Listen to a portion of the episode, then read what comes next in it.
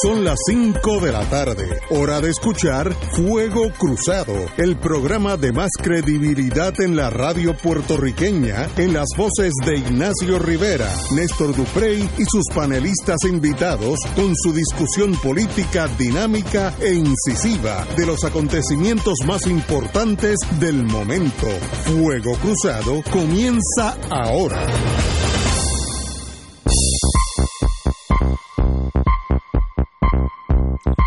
Amigos, amigas, hoy es lunes y tenemos aquí después de un leve intermedio musical al compañero don Fernando Martín. Bienvenido, amigo. Muchos saludos a ustedes y saludos al público Radio Escucha. Néstor, como siempre. Saludos. Y si hay problemas de seguridad, el Provost Marshall está aquí también. para- Oye, y sigue temblando. y siguen temblando. Eso pero es me por el tiene Provo, mal- es eso por me el tiene Provo. mal a mí. bueno, estamos aquí. Eh, la- lo que ha sucedido después de las 12, pues yo estaba en Génesis con los amigos y oímos a la señora alcaldesa, Carmen Yulín, alcaldesa y mi amiga. Que ahí usted Carmen- estaba en el epicentro del estaba allí, temblor, porque sí. eso era el viejo San Juan. determinó que las fiestas de la calle San Sebastián siguen en pie, eh, pero en vez de miércoles, de jueves empiezan hasta el domingo, a pesar del pedido del gobierno central de proponer de proponer posponerla para una fecha posterior, a raíz de los temblores que todos conocemos. Cito, las fiestas no se van a cancelar, vamos a hacer unos ajustes para antemperarlo a, re- a la realidad del momento, dijo Carmen Yulín, la alcaldesa de San Juan. Estaban previstas para, para iniciar el miércoles, pero ahora empiezan el 16. Cito, nadie puede predecir cuándo va a durar esto. Me imagino que está hablando de los temblores.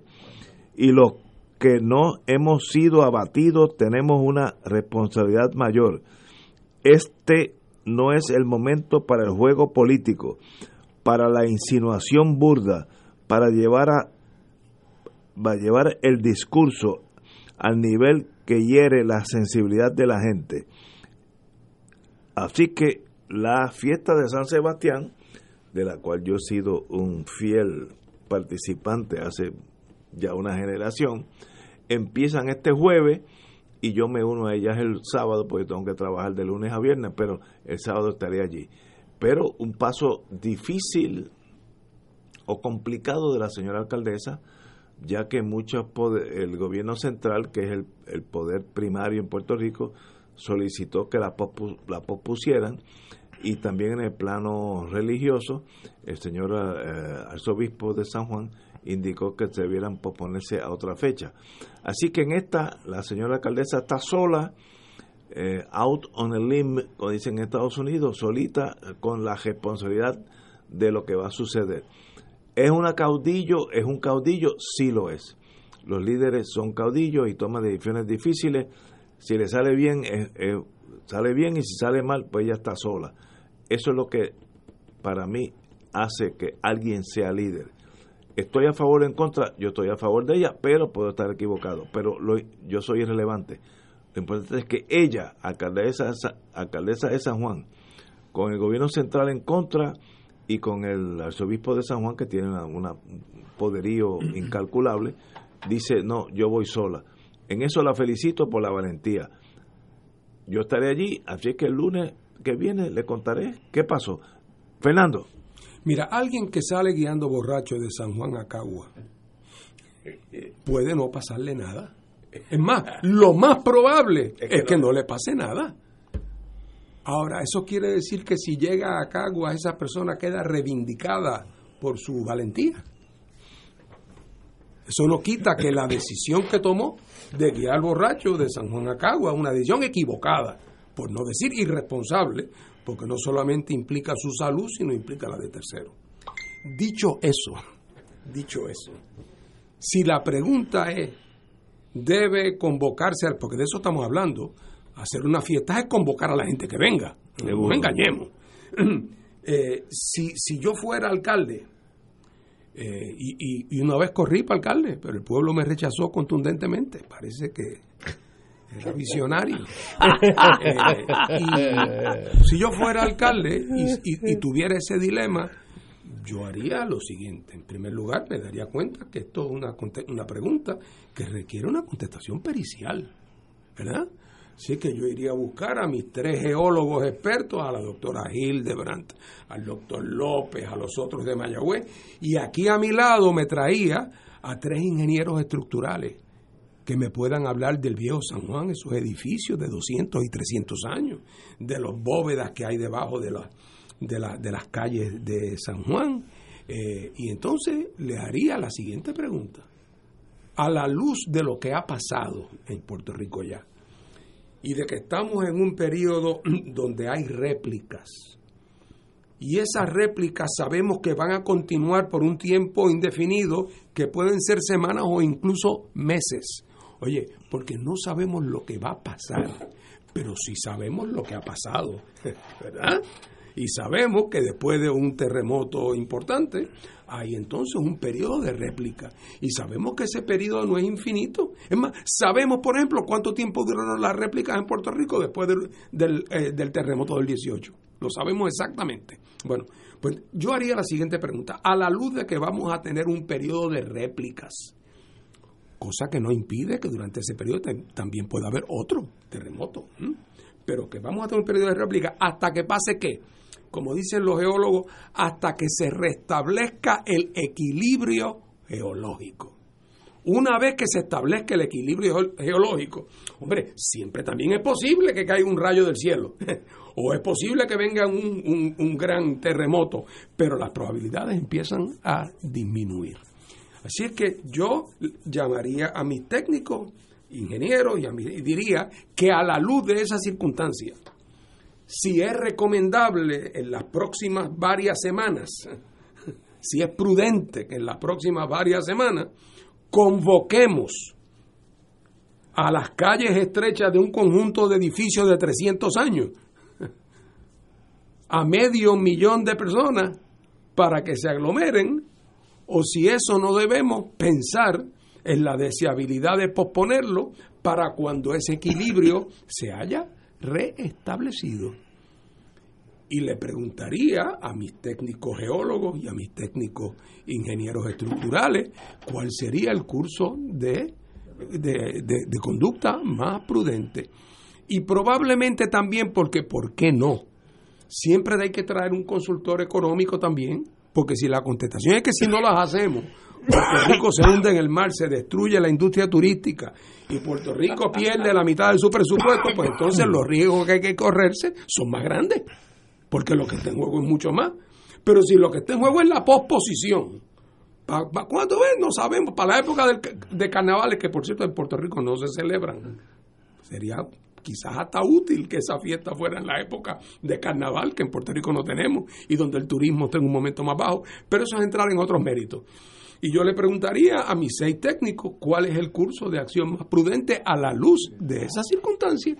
Y si de los seis me dicen, ay bendito, llame esa fiesta, pues la llamo. Porque me dicen, no, eso- todos esos cálculos no tienen ninguna importancia. Ah, bueno, pues muy bien.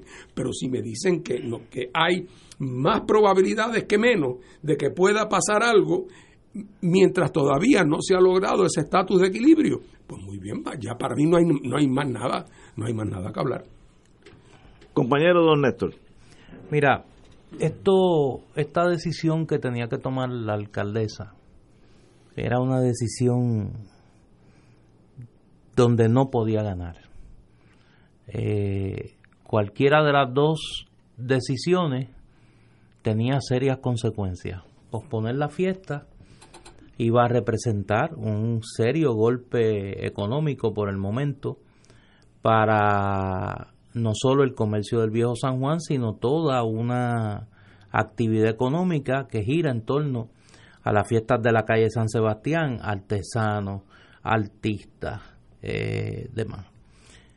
El mantener la fiesta implicaba eh, abrirse al juicio de que es una actitud temeraria, de que la misma no corresponde a lo que indican los expertos. Eh, en ese sentido, pues Fernando apunta a una consulta que yo espero que Carmen Yulín haya hecho con los geomorfólogos y los que saben de este tema. Pero a mí me parece que lo peor de toda esta discusión es la entrada de los peores elementos de la politiquería en este país. Y, yo creo que una de las maldiciones que vive Puerto Rico en este momento es como la, las siete plagas de Egipto, como si nosotros estuviésemos bajo una especie de, de castigo que no termina, producto de, de, la, de, de cómo la politiquería contamina todo esto. Eh, hay un evento que para mí era el, no sé, el, ejemplo de lo que se podía hacer en una situación como esta. En octubre de 1989 eh, se celebraba el tercer juego de la Serie Mundial entre los Gigantes de San Francisco y los Atléticos de Oakland. a mitad de juego? no, no, a mitad de juego no cuando iba a comenzar el juego. Hubo un terremoto de 6.9 en la escala Richter. Que tumbó puente. Un poquito mayor, un chispitín más grande que el de aquí, pero no mucho más grande. En aquel momento era inconcebible pensar la suspensión de la Serie Mundial. Y la Serie Mundial se pospuso 10 días. Por 10 días se esperó. Una vez se tuvo claro, no solo por, por Major League, por las autoridades, eh, de que aunque iban a haber réplicas, esas réplicas no amenazaban, en términos del el por ciento de probabilidad, la celebración de los juegos y una vez corregidos los daños que sufrió el estadio en ese juego, pues se, se continuó la Serie Mundial. La vida continúa a pesar de una actividad sismológica continua. Ahora uno tiene que tener un mínimo de prudencia. Yo soy muy honesto, yo ni la voy a criticar ni la voy a felicitar. Ahora, yo llamo la atención a lo siguiente. Bien difícil va a ser para este pueblo enfrentar los serios cambios que tenemos que introducir a nuestra cotidianidad si nosotros seguimos adictos a la politiquería. Tener una gobernadora que la disposición de letrinas la elevó a una causa célebre, quedando desmentida en minutos por varias compañías de alquiler de letrinas que salieron rápido y dijeron, pero mire que a mí no me ha llamado, porque yo tengo aquí letrinas disponibles. Eso de que Carmen Yulín Confi tiene, tiene secuestradas las letrinas. Mire, ¿a dónde nosotros vamos a llegar? Y entonces, eso provoca que haya quizá un elemento de temeridad de ahora yo no puedo suspender la fiesta porque si suspendo la fiesta le estoy dando la razón a la gobernadora y ese no debe ser el criterio. Y ese jamás debe ser el criterio. Yo espero que la decisión que tomó Carmen Yulín, yo no sé si lo hizo, eh, haya sido producto de consultas con los que saben de este asunto. Sí escuché, esa parte, no escuché toda su conferencia de prensa, escuché una parte. Sí escuché que el coronel Caldero, eh, comisionado de la Guardia Municipal de San Juan, explicó las medidas de, eh, de seguridad y de desalojo ante un evento allí. Yo creo que con un alto, una alta ingesta etílica es muy difícil. Yo, yo, desalo, yo no podría desalojar menos voluntariamente algunos sitios si tengo una ingesta etílica grande, ¿no? Pero este, ojalá no pase nada. Pero me parece que aquí hay una gran lección para todas y todos si nosotros seguimos adictos a la politiquería, no vamos a poder atender los problemas del país. Eso no quiere decir que no hayan diferencias políticas, eso no quiere decir que haya debate político, que no haya debate político duro, pero tiene que haber un mínimo de razonabilidad en la conversación política del país y en un momento crítico como este perderla eh, es una negligencia que raya en lo criminal. Tenemos que ir a una pausa y regresamos con Fuego Cruzado. Fuego Cruzado está contigo en todo Puerto Rico.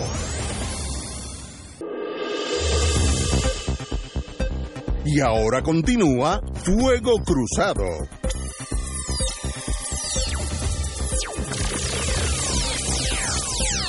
Back in the US of A. Yo, pues, opino, según mi criterio, y tal vez sean mis problemas emocionales, personales, yo me la jugaría, señora alcaldesa lo, mismo que usted ha hecho.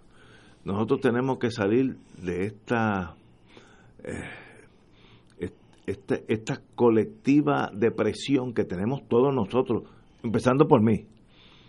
Yo estuve el 7 de enero a las 4 y 28 de la mañana en un condominio de 17 pisos y aquello parecía que yo estaba en una vela de un, de un barco español viniendo a Europa, de Europa acá se movía y yo pensé que llegó el final.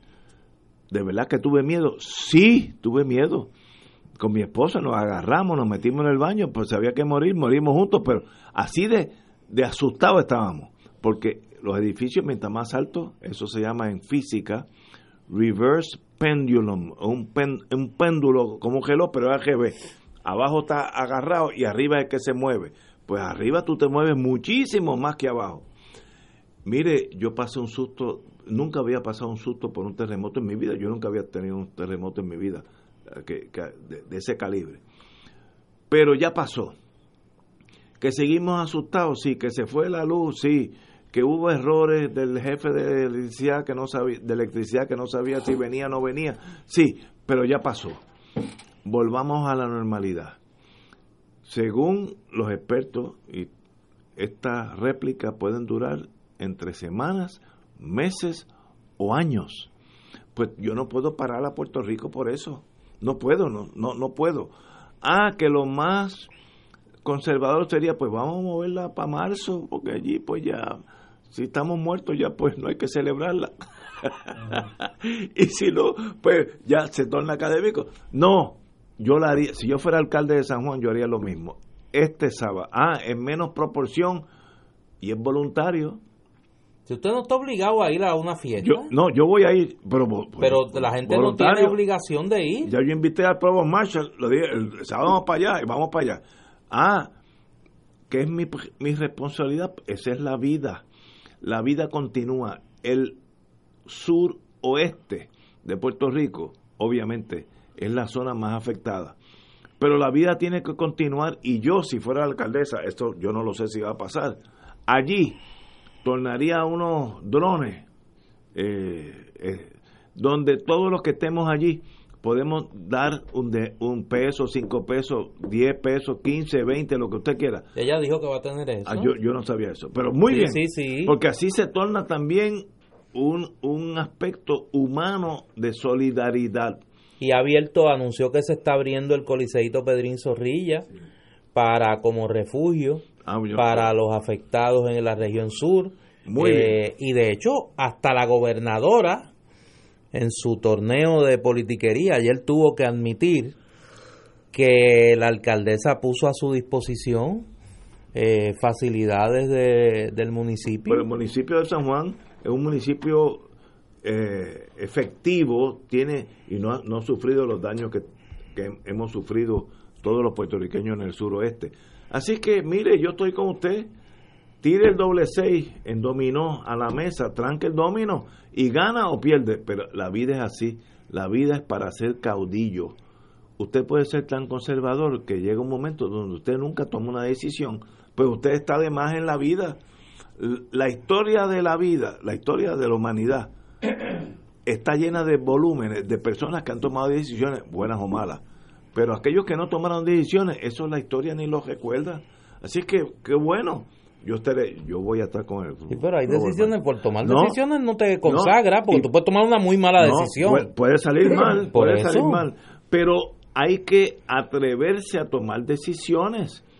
Las decisiones sanas, sin problemas, casi no existen. Hay decisiones que hay que tomárselas. Yo me la tomaría. Ahora, esa es mi personalidad, arriesgado en la vida, no sé, pero, pero, pero let it be. Mire, no puede, mire, yo el sábado, yo almorcé con el grupo mío que yo siempre almuerzo el sábado. y yo lo, lo puse en la mesa como tema de conversación. Todo el mundo estaba afectado por los temblores y en San Juan no ha pasado nada y todo el mundo está asustado.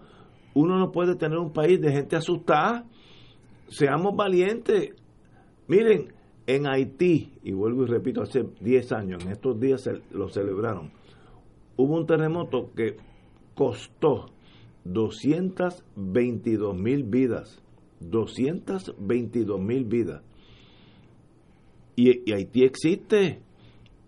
Así que no, comparado con lo que ha pasado aquí, nosotros hemos sido bendecidos, que hasta ahora hay un muerto nada más. Eso es casi in, increíble con lo que ha pasado. Así que echemos para adelante, juguémosla. Ah, que podemos perder. La vida es para ganar o perder, no, no, no es para no hacer nada. Esa es mi posición muy personal y estoy con la alcaldesa, me puedo equivocar con ella, pero let it be. Fernando. Mira, como ya ella tomó su decisión, ¿verdad? Por lo que valga. Y ella es la alcaldesa. Pues solamente a mí me resta eh, prender una velita para que ojalá y todo salga bien. Como probablemente las probabilidades son esas. Eh, Dios quiera que no, que, que, que, no pierda su apuesta. ¿Tú sabes cuál es el problema? Perdón, y lo segundo es que, otra vez, lo que se ha dicho, eh, aquella, aquí nadie está obligado, porque si, si fuera una eh, comparecencia compulsoria sería mucho más grave la situación. Aquí la persona que no se sienta cómoda, eh, pues, pues con, con, no ir con no ir tiene. Así es que ya, ya veremos. Pero tú sabes cuál es el problema, Fernando, que eso primero que tú señalas que tú lo dices de la mejor buena fe y con tu toque de ironía. Aquí hay mucha gente hoy que está deseando. Yo estoy seguro que a raíz de la decisión de Carmen Yulín ocurra algo en medio de la fiesta de la calle de San Sebastián. o sea, el nivel de la mezquindad política en Puerto Rico ha llegado a un tamaño tan enfermizo que yo estoy seguro que hoy hay gente pensando Mira, ojalá y pase algo en la fiesta de la calle San Sebastián para que Carmen Yulín quede mal. No lo dudo. Sin pensar en el costo. el nivel, aquí la patología es. Por eso, no, no. Y lo que yo señalo es: pasarán la fiesta de la calle San Sebastián. Pero lo que queda como daño permanente al cuerpo político puertorriqueño es el nivel de politiquería enfermiza en el que nosotros estamos eh, lidiando diariamente. Estamos de acuerdo. No puede ser. Aquí las tribus. Yo, yo tenía un amigo, Carlos García Gutiérrez, ustedes quizás lo conocieron. seguro, seguro. Yo me acuerdo que en una ocasión Carlos, que era tenía una vista muy pobre, veía muy mal, apenas veía, leía con dificultad. Eh, y era un personaje. En una ocasión saliendo de, de, de, la bombonera en San Juan, un señor se le acercó con un cuchillo y le dijo, esto es un asalto. Y Carlos le dijo, esto no es ningún asalto, y siguió caminando. Y el señor se fue. ¿Por qué digo esto? Porque eh, hay decisiones en la vida que uno no tiene otra alternativa que tomar decisión A o decisión B. Hay momentos en la vida que la decisión no es de esa naturaleza. Aquí la decisión no es fiesta de la calle San Sebastián, sí o no. Aquí la decisión es fiesta de la calle San Sebastián este viernes o otro viernes. Esa es la decisión aquí. Así que, por lo tanto, eh, yo sé que hay ajustes y, no, y, otras no estoy diciendo, como yo no me he sentado con los seis expertos que digo que hay que convocar, no quiero pecar de hablar sin saber. Eh, pero me parece que no es la naturaleza de esta decisión, no es que esto es el cometa, el cometa Halley, que no pasa nada más que X número de años y que si no salimos a verlo esta noche lo perdemos. Así es que es una, una decisión de acomodo, después de todo, de acomodo razonable. Y eso depende de las probabilidades. Y para eso hay que consultar con los expertos de un lado y de otro para saber si se justifica la posposición en aras de un aumento en el riesgo. Eso es todo. Pero es que la dificultad y el miedo que imparte un terremoto es que uno no tiene ningún control. Si estamos viendo la era de la tormenta, que ya nosotros somos expertos, desde que salen de África y cruzan, ay, ¿cómo se llama? La isla Cabo Verde. Cabo Verde, las islas portuguesas de Cabo Verde, ya uno la está mirando. Tengo siete días. Mañana voy al trabajo, tengo seis días. El lunes voy cinco días. El martes cuatro días. Déjame ir a pueblo y comprar las porque me faltan tres días. Tú te vas preparando. Entonces viene la cosa como arrancando Margarita, y pasó. Ah, qué bueno, ¿qué pasó? Pues ya regreso a la normalidad, con o sin electricidad. Ya pasó todo. El terremoto tiene esa incertidumbre que nadie sabe nada. No hay un geomorfólogo que me pueda decir lo que va a pasar. Lo importante de tu cuento es que fuiste a pueblo. ¿Sí? Tomaste una precaución. Una precaución. Pero para protegerte por si llegaba. Aquí no hay, precaución que pueda tomar si No hay precaución. Así que por lo tanto la naturaleza de la decisión es, distinta. Bien difícil. y infunde pánico en los seres humanos. Yo he visto gente totalmente racional que han pasado por Hugo, María, etcétera, que los veo descontrolados. Mire, y en San Juan, imagínate si estuvieran allá en Guayanilla, estarían yo pasé uno, Yo pasé uno en México en un piso 21. Ah, pues, eh, y yo creía que estaba en un columpio. Era como estar en un columpio. Eh, yo estaba viendo la televisión después de almuerzo. Estaba viendo unos programas, no sé si de noticias. Eh, y de momento yo caí al piso de la silla en que estaba y el televisor cayó al piso. Wow y empezó a moverse el edificio. Es una cosa... Es un terremoto de verdad, como yo Así es, así es. Pero fíjense, yo... ¿Qué hacemos? El viernes pasado nosotros tocamos este tema y yo planteaba que me parecía que era que era una negligencia social que en medio de esta situación la conversación girara en torno a si se debían celebrar o no la fiesta de la calle San Sebastián. De acuerdo contigo. Eh, yo creo que hubiese sido hoy una negligencia nuestra como un programa de análisis político, pues sencillamente no discutir el asunto. Eh, porque tiene, porque los protagonistas, las protagonistas de la conversación lo han llevado al nivel político. O sea, es una realidad. Ahora, yo creo que hay unos asuntos aquí que no se han discutido lo suficiente, y yo por lo menos lo quisiera traer a la mesa, porque me parece que apuntan a una situación muy grave por un lado, y por el otro lado hasta cierto punto esperanzadora. Aquí han ocurrido dos eventos que han pasado prácticamente desapercibidos. Número uno, la información que comienza a circular de que la administración Trump en efecto se propone declarar a Puerto Rico en estado de emergencia, pero que estaría colocando un tope a la ayuda que le brindaría a Puerto Rico de 5 millones de dólares. No dije billones, millones de dólares. Y lo segundo, las semejanzas peligrosas que uno comienza a ver de las actitudes y la entre comillas respuesta del gobierno que es poca o ninguna, a lo que está pasando en la región suroeste del país, la actitud de la gobernadora, que ayer rayaba en la soberbia, prácticamente descontando cualquier crítica que se le haga a su gestión, pero a contrario censo, por eso decía que tenía un elemento negativo, pero a la vez esperanzador, la demostración y movilización espontánea de este pueblo. Este fin de semana quien sacó la cara por la región suroeste del país fueron los puertorriqueños y las puertorriqueñas de a pie, no fue el gobierno, no fue el gobierno. Desde ciudadanos en su carácter individual hasta empresas, hasta grupos de la sociedad civil, provocaron un tapón en el expreso para Ponce, bajando con ayuda a, la, a las comunidades afectadas y el gobierno no ha sido capaz ni tomar ni de tomar la decisión de si reubica o no a esas personas.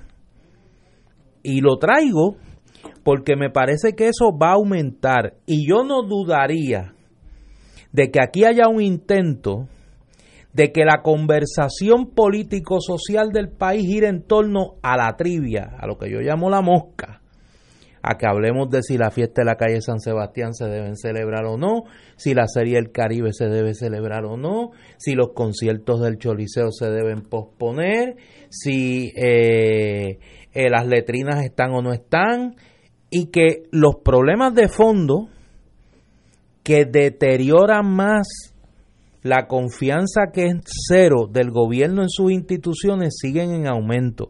Y en este caso en particular, la falta de acción de la gobernadora, que ha cometido, ha, ha tomado la decisión, creyendo que nos toma a todos el pelo, de mover el Co-Entertainment Center del norte al sur y lo ha escondido allá en Ponce. Pero parece que en Ponce están pasando las mismas cosas que pasaban acá en el centro de convenciones Pedro Rosselló. Lo traigo porque me parece que, ahora digo yo, en las placas tectónicas políticas nuestras se están moviendo las cosas.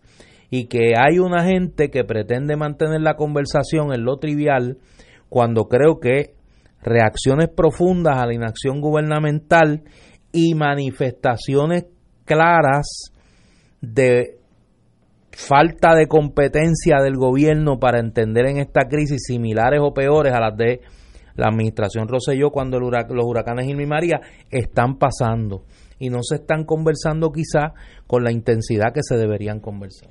Tenemos que ir a una pausa, amigos, regresamos con Fuego Cruzado. Fuego Cruzado está contigo en todo Puerto Rico.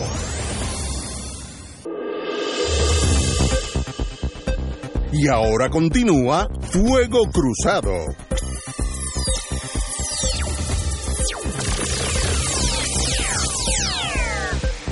Regresamos amigos y amigas a Fuego Cruzado. En este caso, eh, tengo que decir que la Guardia Nacional de Puerto Rico pues tiene un rol importantísimo, para eso es que existe, tienen unas carpas gigantescas donde yo he estado guarecido cuando estaba en ese mundo hace muchos años, pero esas carpas tienen que estar dando bandazos por ahí y para eso está la, Guardia Nacional. Y ellos tienen unos catres que se, se abren, de esos catres, yo le llamo médicos, de también de, de, esa tela militar que pueden ayudar mucho. Yo creo que ya eso comenzó. No, si no ha comenzado, pues una negligencia del, del, de, la gobernadora. Ahora, eh, ¿qué hacemos? Mire, lo peor en estos casos es no tomar decisiones. Y estoy hablando ahora de la gobernadora. La gobernadora, a diferencia de los brothers en María, que pasó un mes sin que tomaran una decisión, yo creo que la gobernadora ha manejado esta crisis dentro de los parámetros de lo que puede un ser humano contra la naturaleza lo mejor posible. Eh, se ha unido con los alcaldes afectados, le ha dado dinero efectivo, creo que dos millones a cada de los alcaldes principales. Mire, y tranquilidad. Una de las cosas, y ahora viene la cuestión emotiva mía, que más yo agradezco de la señora gobernadora, que no ha salido en ningún momento con esos jaquecitos que se ponían por, por varios gobiernos, no solamente los Brothers y Rosellito, que decía pues FEMA o policía, no sé. Fortuño era loco con los oh, Oye, le gustaban los jackets, como si ponerse un jacket. Le gustaban los jackets también. como si tú te pusieras un jacket y solucionaras los problemas. Los problemas no se solucionan con un jacket azulito bonito que diga tu nombre. Y en eso la gobernadora es más adulta, más calmada, y yo que he hecho yo creo que ha hecho un excelente trabajo. Eh, ahora viene ahora The Romantic in Me. Los líderes, los líderes de... Sí, sí, estamos listos, estamos listos. Zumbe, que estamos, mira, estoy sentadito aquí. Los líderes de los partidos mayoritarios. El señor Batia del Partido Popular y el señor Pierluisi del Partido Popular, del Partido Nuevo, perdón, me, excusan, eh, han tomado un rol, aunque sea hemos, eh, directivo, no, no, no quiere decir que estás allí con una pala y un pico, pero han dicho algo, han propuesto alguna otra acción, puede ser correctiva a la gobernadora si piensan que están haciendo algo bien o mal, el silencio no gana elecciones, señores. Ustedes tienen una elección en noviembre, que es mañana por la mañana. Ustedes tienen que ser líderes de este país en los buenos momentos y en los malos. Esto es un malo momento. Pues sean líderes, digan algo. ¿Qué, qué va a pasar con, esos pueblos, eh, con esos alcaldes? Esos dos partidos primarios, que, que es el noventa y pico por ciento del voto, han dicho que van a hacer algo. ¿Qué, qué, opción tenemos? O sencillamente vamos a esperar para las elecciones y que, la gobernadora cargue con este muerto, que es un terremoto eh, incalculable en, la historia nuestra, en, la historia reciente. Señores, sean líderes. Estoy invitándolos a que ganen las elecciones por el liderato, no por el silencio. Y yo, y yo no sé qué ha pasado, qué han dicho esos dos líderes, ya sea Pierluisi, que es del PNP, o Batia, que es del Partido Popular. ¿Qué han dicho en la última semana? Díganme, ¿dónde están? ¿Qué han dicho? El silencio para mí no gana elecciones. Tal vez el problema sea yo, y si es así, pues me excuso, yo no tengo problema con mi ego. Pero, qué tragedia una nación sin líderes. Compañero don Fernando Martín. Bueno, yo por lo que valga, quiero decir que no, la figura que son los candidatos principales del Partido Independentista, han estado estos días muy activos en una operación dirigida desde el partido para tratar de llevar, recolectar y llevar suministro. Y lo hacemos eh, de tal manera que se sepa, que sea, que sea evidente que la mano izquierda no sepa lo que hace la derecha, porque no queremos que nadie vaya a pensar que uno quiere hacer capital político de lo que es una obligación eh, cristiana o ciudadana. Eh, así es que, eh, además, está aquella vieja consigna de que bastante ayuda el que no estorba en circunstancias de esta naturaleza. Muy bien. bueno, así es que si, si Pierluisi y, y Bati han estado discretos, pues no, no les queda mal la discreción creo yo. Bueno, pero cuando tú dijiste que ibas a, mostrar tu lado romántico, eh, eh, Ignacio, yo pensé que ya lo habías hecho en la declaración que habías hecho antes cuando dijiste, bueno, ahí está la Guardia Nacional, que para eso es que existe, bueno, y la Autoridad de Transporte Marítimo existe para llevar gente a Vieques, el Departamento de Educación existe para proveer educación, el Departamento de Salud para curar, carreteras para arreglar la carretera, o sea, no te dejes llevar por el nombre de las organizaciones. O sea, aquí la capacidad del gobierno de Puerto Rico para poder atender situaciones de alguna complejidad eh, es casi inexistente, casi inexistente. Eh, yo, no quiero que nadie me malentienda lo que voy a decir ahora. ¿Cuántas personas en Puerto Rico están en este momento viviendo fuera de sus hogares?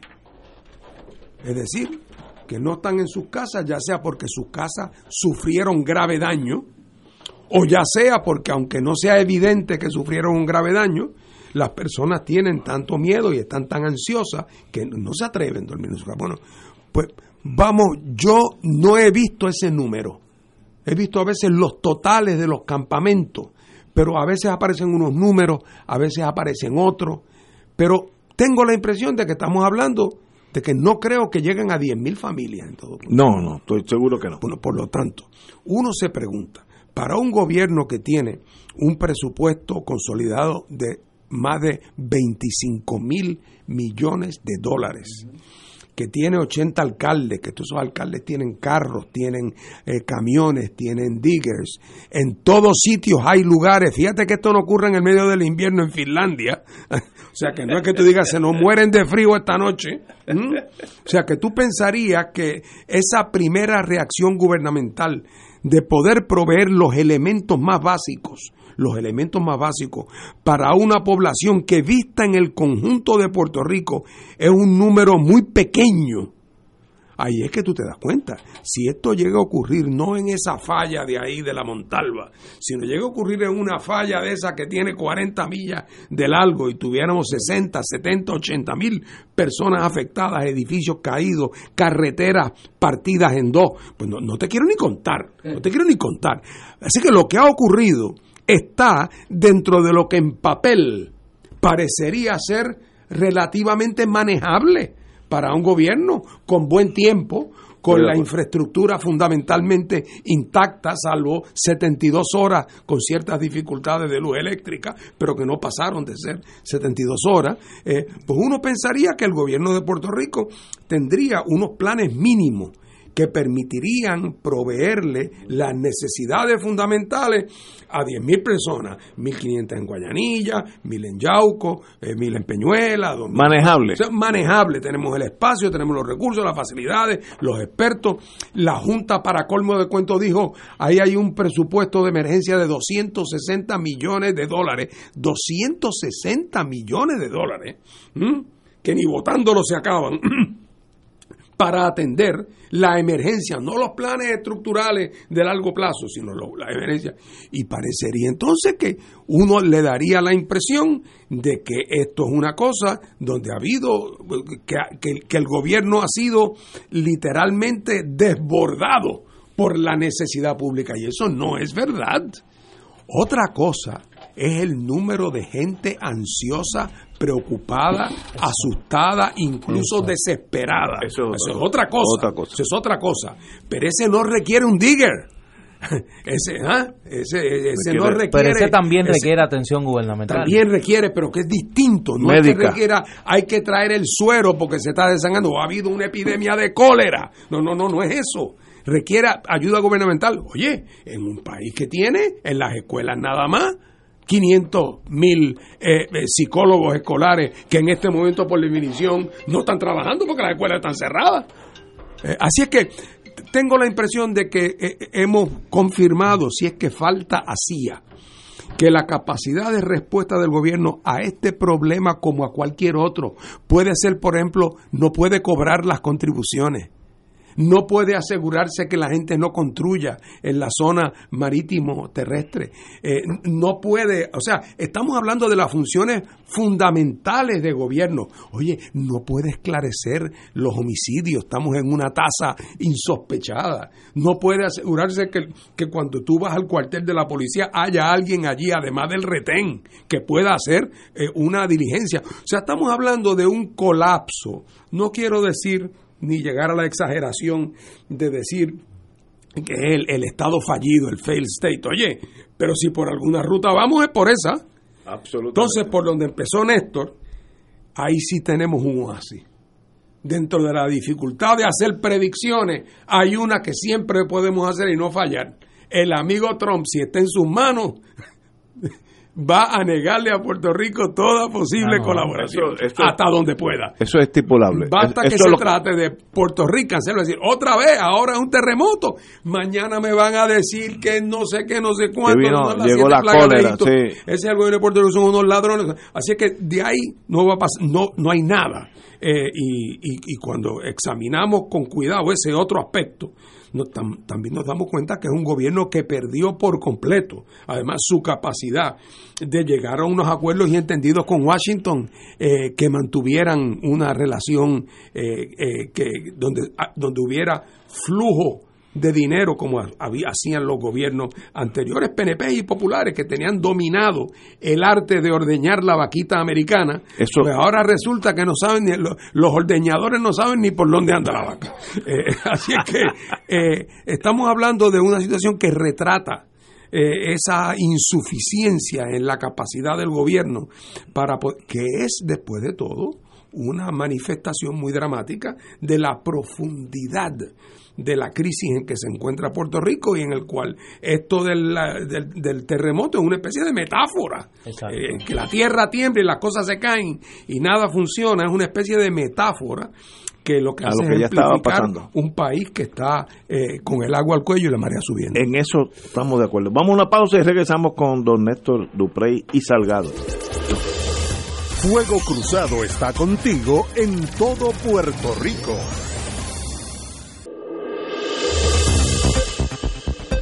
Y ahora continúa Fuego Cruzado.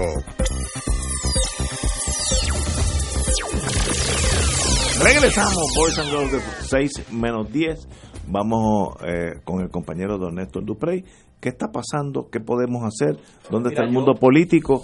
Yo Now, what? ti- no, yo discrepo de ti dramáticamente en la exhortación que tú haces al liderato político a que, a que haga acto de presencia allí. Yo creo que lo han estado haciendo. eh, la información que yo tengo es que, eh, como señala Fernando, voluntarios del Partido Independentista ah, estuvieron allí en el fin de semana. Del movimiento Victoria Ciudadana, nosotros enviamos voluntarios y ayuda a las áreas afectadas. Eh, tomamos la decisión de, como dice el pasaje del Evangelio, que la mano izquierda no supiera lo que hace la mano derecha, porque eh, la solidaridad no es para pregonarla, es para practicarla. Eh, me consta que otros dirigentes políticos de otros partidos han hecho lo propio, no han tenido eh, la falta de sensibilidad que tuvo Pedro Pierluisi, que fue de los primeros en ir allí, pero fue con fotógrafo, fue con su todo su entourage de campaña en un obvio operativo de relaciones públicas y de burda manipulación política. Eh, y el caso más dramático, que fue lo que discutimos aquí el viernes, de las bolsas de ayuda de la comisionada residente y el alcalde de Bayamón, que luego que los cogen como al nene, eh, con las manos en la masa, dicen yo no fui. Eso fue, allá salió la primera dama de Bayamón diciendo que habían sido unos voluntarios y la comisionada residente diciendo no, le pusimos eh, los stickers nuestros para asegurarnos que la ayuda llegara. ¿Qué garantiza que tenga un sticker de Jennifer González que la ayuda llegue o no llegue? O sea, es que se creen que la gente es idiota con ese tipo de explicación. Y digo esto por lo siguiente. Yo creo que aquí hay que reconocer de una vez y por todas el alto nivel de hastío más que justificado que sienten amplios sectores de este pueblo. Y no se le puede seguir faltando el respeto a la gente con estos operativos burdos de manipulación política. Y en ese sentido, a mí me parece que la prudencia obliga a que las gestiones de solidaridad no deben ser burdamente manipuladas para propósitos políticos o electorales. En ese sentido, pues me parece que para fortuna de este pueblo, la inmensa mayoría del liderato político que ha hecho acto de presencia este fin de semana en la región suroeste del país lo ha hecho de manera eh, muy discreta, llevando su ayuda. Repito, a mí me consta que ha sido así. Eh, y han dejado que el protagonismo en esto lo tengan las ciudadanas y ciudadanos, que lo tenga la sociedad civil, que lo tengan los profesionales de la conducta, de la salud, eh, y demás. Hay una información que acaba de llegar y que eh, a mí no me sorprende porque apunta a lo que hemos dicho del desdén de la administración Trump eh, con Puerto Rico. Llega una información de que el portavoz de la Reserva del Ejército de los Estados Unidos en Puerto Rico plantea que están listos para movilizarse, pero que no han recibido la orden del Pentágono para así hacerlo. El coronel no tiene quien le escriba. La reserva del ejército está lista para asistir a esta emergencia, sin embargo, no lo hemos hecho nosotros todavía porque distinto a la Guardia Nacional, a nosotros no nos activa el gobierno de turno en Puerto Rico. correcto. Nosotros no respondemos al gobierno de Puerto Rico, nuestra cadena de mando llega hasta el Pentágono, manifestó el teniente coronel Carlos Cuevas, portavoz oficial de la Reserva del Ejército de Estados Unidos en Puerto Rico. Lo movilizan los Estados Unidos, vamos a ponerlo así de claro. Pero el Ejército de los Estados Unidos tiene una unidad, la unidad 430 de apoyo logístico, que es la que se encarga de instalar y manejar, por ejemplo, los sistemas de agua potable, las duchas de agua caliente, eh, todo el servicio de lavandería y toda la logística que podría alojar de manera temporera a las personas que han perdido sus hogares. Aquí hay una propuesta que se hizo desde la semana pasada del ex monitor de la Policía de Puerto Rico y destacado militar, eh, Arnaldo Claudio, de que se abriera Camp Santiago y que se colocaran las personas que habían perdido sus hogares allí. Aquí está el Fuerte Allen también. ¿Por qué no se ha hecho eso? Oye, eh, Ignacio, tú que, tú que fuiste militar, sí, señor eh, ¿cómo, es que se llama el, el, el comandante en jefe de, del ejército de Estados Unidos? Joint Chief of Staff. No, no, no, el, comandante, en, jefe. el Commander in Chief. Ok, no, Commander in Chief, U.S. Army. No, el comandante en jefe, el presidente de, Estados Unidos. ah, bueno, ok. Por encima de eso, está el secretario O sea de que Army ese y lo- por encima O sea que si ese le dice a los de aquí que no hagan actúen- nada, se acabó. Ah, muy bien. No, no, no, eso es así y yo estoy seguro, Quizás es que quizás es que no se ha enterado, bendito. está, está muy preocupado. Él está loco por ayudar, pero es que no, no, no, lo, no lo ponen en posición. Yo me acuerdo cuando en Mariel, yo trabajaba en General Electric, no, en Pueblo, y un día llegué a casa, había, había como, un, como un telegrama, pero no forma de telegrama. Yo me acuerdo de esas palabras porque se me grabaron la mente. You're, ha- you're hereby recalled into active duty effective ahora mismo. Repórtase a la base más cercana. Y me chupé un mes con Mariel en, en, en Hueso. Pero eso lo hace el presidente de Estados Unidos, eso no lo hace más nadie. Ah, que Trump, sabemos su actitud hacia los latinos. Pues eso, eso prueba esto. La Guardia Nacional responde a la gobernadora y la gobernadora es la que la moviliza. Ahora tiene muchísimo menos recursos que el gobierno federal. Esa es la, la incógnita, la tragedia donde Puerto Rico se encuentra ahora. Una presidencia antipuertorriqueña, que eso nunca, yo no creo que se ha dado en la historia de Puerto Rico. Y, y sufriremos hasta que un día jalemos el gatillo de un lado o del otro. Yo solamente enmendaría lo que usted dice, presidente, una- un presidente abiertamente antipuertorriqueño, porque los otros han mantenido al país en el coloniaje por 100 años. Pero, pero suave. Pero han guardado la forma. Sí, tú- o- o- han o- guardado la forma. y, y quizás era por cariño, ¿verdad? Exacto. Sí, que cariño. Ay, Dios mío. Señores, vamos a ir a una pausa y regresamos con Fuego Cruzado ya mismo. Fuego Cruzado está contigo en todo Puerto Rico.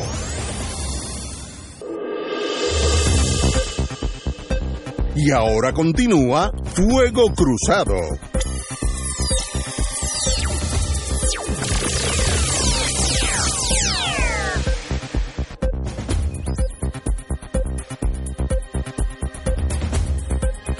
Amigos amigas, regresamos a Fuego Cruzado. Hay una noticia aquí que está saliendo ahora. El senador Hammer, yo creo que de lo mejor que tiene Puerto Rico en el Senado de Puerto Rico, eh, pese a que era de conocimiento general que el senador Larry Hammer renunciaría a su escaño en el 2020, el también ingeniero optó por adelantar su salida del cuerpo legislativo debido a que el sismo de magnitud 6.4 del martes pasado afectó a su familia, en este caso su suegro. Lo que mayor peso aguarda para terminar de forma adelantada mi función legislativa es la situación que atraviesa mi esposa con sus adorados padres que residen en Ponce, ambos bastante mayores de edad, residen en la requieren la atención diaria de mi esposa. Ante esta situación es apremiante mi presencia, asistencia y cooperación. Eda y mi suegro no merecen menos, indicó el señor se- senador. Yo creo que, antes que todo, el senador Hammer es de lo mejor que tiene el Senado en este momento en Puerto Rico, una persona muy seria, ingeniero de profesión, ha estado aquí en Fuego Cruzado, una persona digna que merece el, el, el apoyo y la admiración de todos nosotros. Él dijo ya que no regresaba al Senado, lo cual me imagino su frustración en ese mundo, pero ahora dice, no puedo ni eso porque tengo que atender mi familia. Pues muy bien, por Alex Harvard. Y una pena que el mundo político no tiene espacio para más personas como Larry Selhammer. Compañero. Bueno, pues para mí, claro, primera noticia también. Eh, yo conozco al senador Selhammer, no puedo decir que lo conozco bien, pero conozco su trayectoria pública y sé que tanto Juan como María de Lourdes eh, tuvieron oportunidad de, de in- interactuar con él mientras él fue senador y ambos tienen una opinión alta de su profesionalismo, de su sentido de, hombre, cumplidor de, de su palabra y una persona que eh, ha funcionado siempre con un cierto recato público que no es típico eh, de las delegaciones senatoriales eh, del pasado del Partido Popular y el PNP. Así que sin duda es una pérdida eh, para, para el Senado y ya vemos cómo la contabilidad de los daños de este sismo se va expandiendo eh, a otras a otras categorías. Buen punto. Compañero, don Néstor. Bueno, es una renuncia que se había comentado ya antes de finalizar el año que venía. Eh, yo creo que ahí se acumularon varias frustraciones de, de. Primero, no era un secreto que Larry Selhammer aspiraba a la alcaldía de Ponce eh, y esa aspiración cada vez se veía más lejana por eh, la permanencia en el puesto de Mayita Meléndez y el aparente respaldo que ésta tiene del liderato central del PNP. Lo segundo, recordemos que en un momento dado se mencionó a Larry Selhammer también como un potencial candidato para la Secretaría de Estado. Y también eso se quedó en nada, aparentemente porque fue vetado eh, por algunos en el liderato del PNP. Y lo tercero, las alegaciones que se hicieron eh, sobre eh, los contratos de su hijo, que se habían señalado que tenía una cantidad bastante considerable de contratos gubernamentales. Y me parece que todo eso se acumuló para crear un, un alto nivel de frustración en, en él que provoca esta renuncia. Eh, Larry Seinhammer se distinguió en ese, en ese mundo fanático que es el liderato del PNP por ser una persona que tendía a consensos, tendía a buscar soluciones eh, mucho más amplias que las colindancias estrictas del PNP y por eso pues me parece que su pérdida eh, es sensible, pero me parece que es producto de una persona que ya no encontraba espacio eh, político eh, en su colectividad para poder crecer y continuar aportándole aportándole al país. Yo coincido con ambos de ustedes. Esta es una pérdida para Puerto Rico, una persona noble, ecuánime de espíritu, conciliador, y si se tiene que ir, pues le deja el espacio a la falange, como yo digo cariñosamente, y menos y menos conciliadores y más y más falange. Así que tendremos, no, no, nos hará falta personas como Larry Selhammer, eh, como yo tuve en este programa con él hace un, uno o dos años, Sí, muy, bueno. Muy buena persona y una persona seria, calculable, ¿sabe? Calculadora, eh, sin emociones, en el sentido tribal. Calculadora en el buen sentido. Sí, calculadora en el sentido de, que analiza todo y, tiene un toque de amistad y de cariño. Excelente ser humano. Regresa a su mundo, ya había dicho que no no continuaba en la política, lo cual es entendible para casi todos los seres humanos, pero pero adelantó su fecha, ya, ya que indicó que, que no, no tiene unos problemas familiares inmediatos por el terremoto que tiene que atender. Así que le deseamos lo mejor al distinguido ingeniero y senador Harry Selhammer. Larry, Larry. Larry, perdón. Eh, bueno, estamos reconectando Ecoeléctrica, así que no. En estos días, hoy por la mañana, indicó energía eléctrica que casi todo el mundo tiene electricidad. Eh, eh, esto a diferencia marcada de María, donde nos chupamos, por lo menos yo en mi caso específico, tuve dos meses y yo no vivo entre Jayuya y Adjunta, yo vivo ahí en Puerto Tierra, yo estuve dos meses sin electricidad. Eh, llegó un momento que hasta me acostumbré a no tener electricidad porque el ser humano se, se acostumbra a todo. Pero Ecoeléctrica que está fuera de línea, como dicen los ingenieros, eh, hoy en día pues ya 1.197.410 abonados tienen electricidad y Ecoeléctrico añadiría, añadiría eh, eh, capacidad eléctrica a Puerto Rico, así que es una buena noticia. Piensan que para el, el miércoles, así que Ecoeléctrica, bienvenida. Nosotros estamos corriendo, como dicen los ingenieros, finito que es casi al máximo de producción, que si estornuda, pues hay un apagón, pero con Ecoeléctrica, una vez que entra, pues tenemos ese juego de que si cae, se cae una turbina en algún lado, pues pueden ya, eh, transferir la carga a, a otras unidades. Buena noticia y obviamente pues no sucedió tanto como diríamos en María, que no eran las plantas de producción, era la distribución lo que se dice en inglés Power Delivery Systems. Una vez que tú produces electricidad en Aguirre, ¿cómo llega esa electricidad a tu bombilla en Puerto Tierra? Pues eso es, el sistema de distribución de esa carga. Y eso en María fue muy afectado y tuvieron que traer unidades de Estados Unidos con sus respectivos hasta helicópteros para sembrar postes. Fue una, una operación mayúscula. En este caso no ha sucedido eso. Así que, bienvenida a Ecoeléctrica. ¿Qué hacemos ahora, don Néstor? Yo creo que uno de los temas, hablando de la Diesel Hammer, que va a quedar pendiente rápido, porque la vida tiene que seguir. Y yo creo que en Puerto Rico tenemos que comenzar a hacer lo que por décadas no hemos hecho. Y es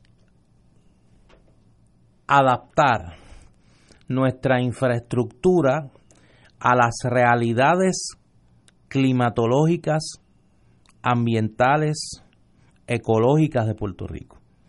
O sea, uno, nosotros hemos querido ir a contracorriente de lo que es nuestra realidad climatológica, nuestra posición geográfica y las consecuencias que esa posición geográfica conlleva y los efectos de los, de los desastres antropogénicos, es decir, los desastres producto de la acción humana en el clima y en Puerto Rico, que de acuerdo a varios estudios es el país, sino uno de los países de la región más afectados por el cambio climático.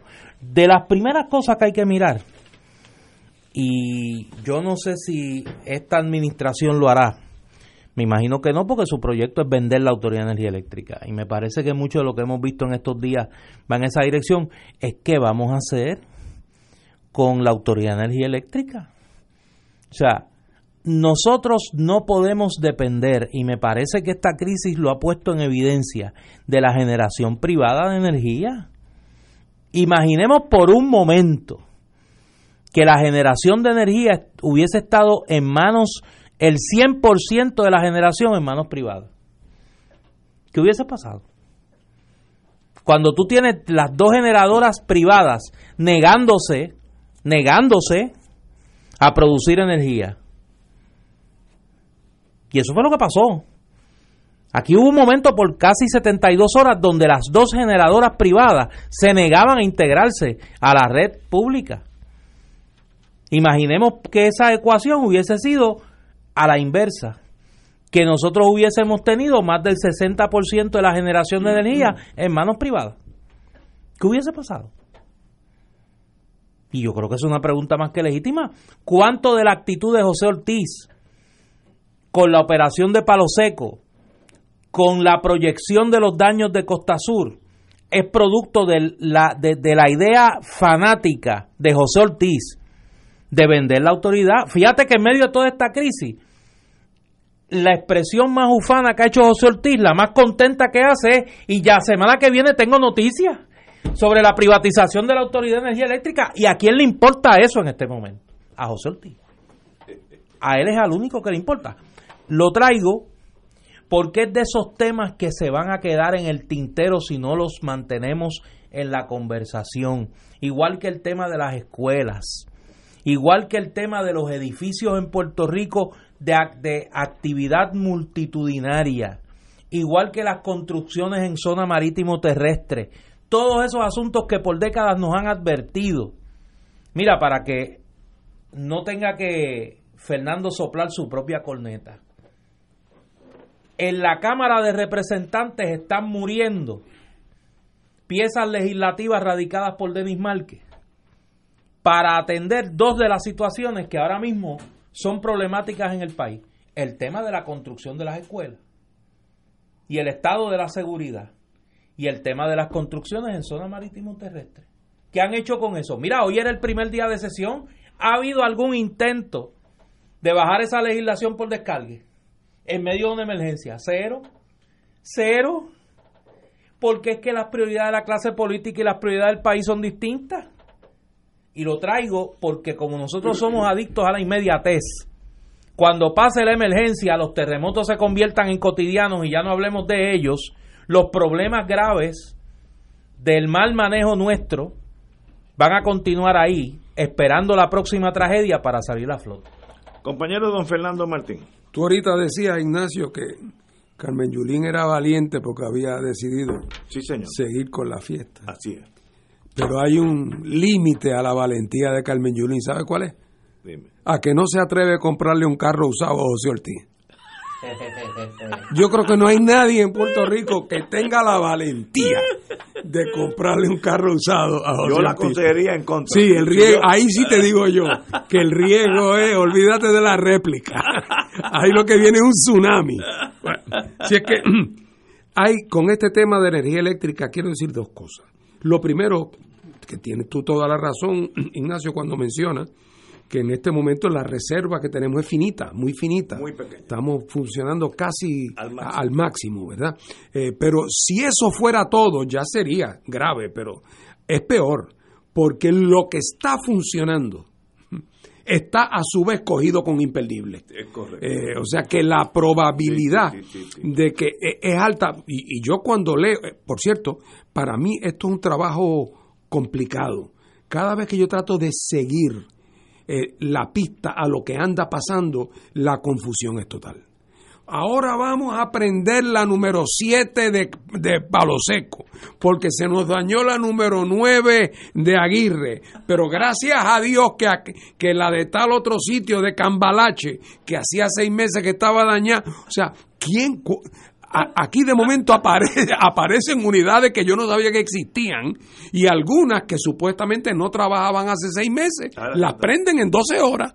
Eh, esa realidad, eh, eh, eso sigue siendo para mí un misterio bastante arcano, pero de lo que no tengo la más mínima duda es que está cogido con imperdible, como Desde estaba. María, desde María. Bueno, no, y desde antes de María. Desde antes, sí. Desde antes de María. O sea que de María para acá, el dinero que se ha invertido, si es que se ha invertido, ha ido en sustituir un parcho por otro. Y el parcho que pusieron después de María ya tiene dos años de parcho.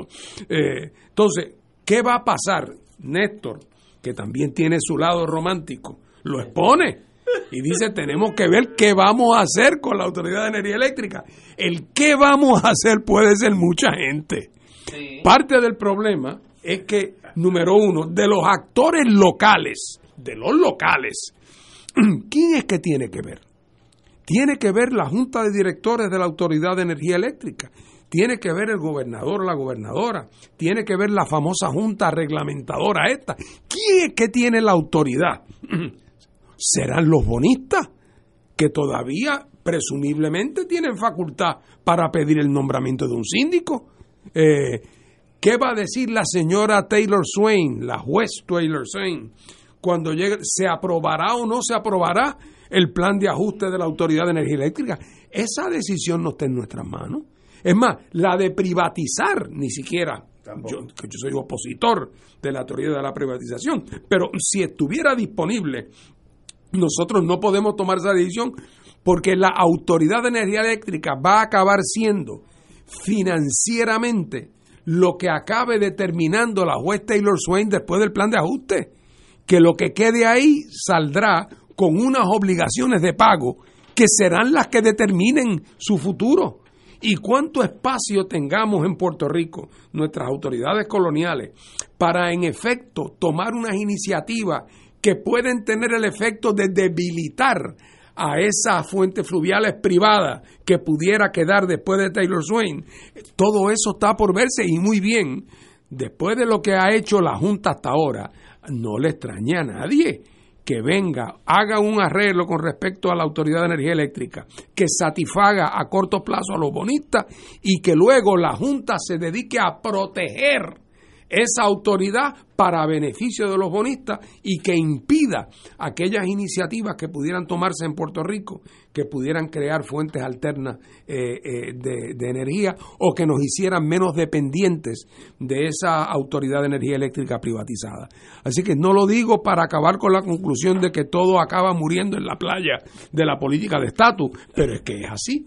Es que es así. Aquí tenemos un problema de quién tiene la autoridad y para tomar qué decisiones. Y ahí tenemos una doble incertidumbre. La Junta por un lado y luego la, la Corte de Quiebra por el otro con, con los escenarios que tienen por el frente. en un procedimiento de quiebra y nosotros el proceso nosotros aunque se le llama de otra cosa es básicamente un procedimiento de quiebra el síndico que en esta en este caso es la, señora juez Taylor Swain es la que decide todo ese es el, el- el rey de Castilla ella va a decir qué se vende qué no se vende por cuánto se vende con cuánto no se vende quién le debe a quién eh, por 10 dólares, eh, por cada dólar tú vas a recibir 12 centavos o 70. Eso lo decide, lo decide todo en un procedimiento normal de quiebra. Y nosotros estamos en ese procedimiento. Y eso determinará el precio de la electricidad. Sí, Porque de toda esa formulación se derivará que para pagar las obligaciones que la juez Taylor Swain Hay ha que- estatuido, se requiere producir a tanto. Así y, es. y se acabó. Y si ella lo aprueba, no hay. Ese es el procedimiento de quiebra, en ese que estamos. Tenemos que una pie- una, una- iba a decir una, estaba pensando en inglés. No es una pausa, es una pausa en, en español, eh, y un intermedio en Estados Unidos. Vamos a una pausa y regresamos. Fuego Cruzado está contigo en todo Puerto Rico.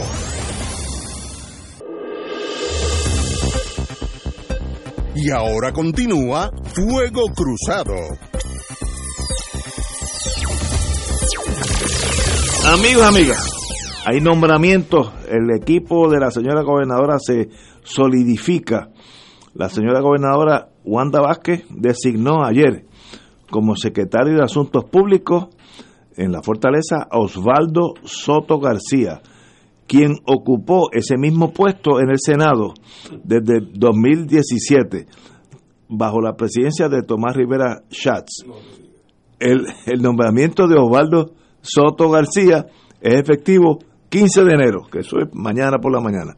Pero a raíz de la situación que estamos enfrentando, ya comenzó a trabajar de lleno en la fortaleza para poder rendir su servicio. Pero ahí estamos, esa es la noticia. Me da la impresión que el señor presidente del Senado solidifica su poder político con este nombramiento en la fortaleza del as- asistente a la señora gobernadora, siendo a su vez haber sido su asistente. ¿Tú Néstor, crees que ahora qué dirán los que cuestionaban que la candidatura de Wanda Vázquez tenía las huellas digitales del presidente del Senado? fíjate, yo no, yo no ¿Tú no había, habías yo pensado? no había oído eso. Tú no habías oído eso. ¿Tú no crees que ahí hay un entry? Ahí hay un entry como en los caballos. Sí, No, no sé, pero ahí está. Esa es la noticia. pero tú no crees que hay un entry. No, fíjate, no, es como me toma por sorpresa la noticia. No he tenido tiempo para Lo analizar. atribuye a su experiencia administrativa. Sí. El hombre es tan bueno que tenía que llegar ahí. Un ascenso. Ay, esa es la política partidista clásica, old fashioned, y ahí está. El, obviamente el señor presidente de- del Senado, que seguirá siendo el señor presidente en las próximas elecciones, tiene una estructura política mucho más sólida hoy que ayer, vamos a ponerlo así, porque tiene su gente en las diferentes posiciones dentro del gobierno. Y tiene a la gobernadora Yo no, que eso- responde a él. yo no sé de eso. Sí, no, no. Pero- pero- tú sabes de eso. Yo no sé. de- Oye, pero cómo se han acepillado a Pierluisi de una forma tan burda. De una forma bien burda. pero Fíjate que ya nadie habla de respaldarlo. ¿Te acuerdas cuando aquellos alcaldes salían ni de orondo? respaldarlo, ni de no Ni de respaldarlo. no respaldarlo. No hablan de él ya. No hablan de él. No hablan. Ya nadie habla de Pierluisi en el PNP. pregunta. Acá, ¿y tú sigues con él? Yo sigo con. Sí, hasta el final. Usted es el violinista No, yo soy del de- Titanic. Ahí yo- usted ahí, mire, bajado. Yo he leído muchos libros de los kamikazes. Sí, y yo sé cuando usted decide, me jondeo. y lo que va a quedar de mí en la memoria.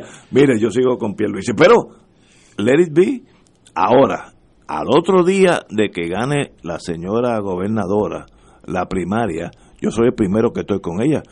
Porque aquí la ideología va por encima de, lo- de, de las emociones personales, etcétera. Aunque ella dijera que la estadidad no es prioridad. No, no, sí, no, que no cuente conmigo. No, no, no, no. Ya lo dijo. No, no, no, no. La prioridad tiene, la estabilidad tiene que ser la meta del partido, a corto o a largo plazo. Pero sin, si se me mueve de la estabilidad, no cuente conmigo. Es más, me quedo en casa. Digo, casi estoy llegando. casi estoy llegando a ese punto porque la desesperación es total. me quedo en casa porque ¿qué, qué opciones tenemos? Pero ahí está pasa al, del Senado a la fortaleza el distinguido señor, no sé si es abogado, Osvaldo Soto García. Compañero, Bueno, pues yo no, no puedo, que en ese mundo, no puedo decir otra cosa nada más que lo obvio, ¿verdad?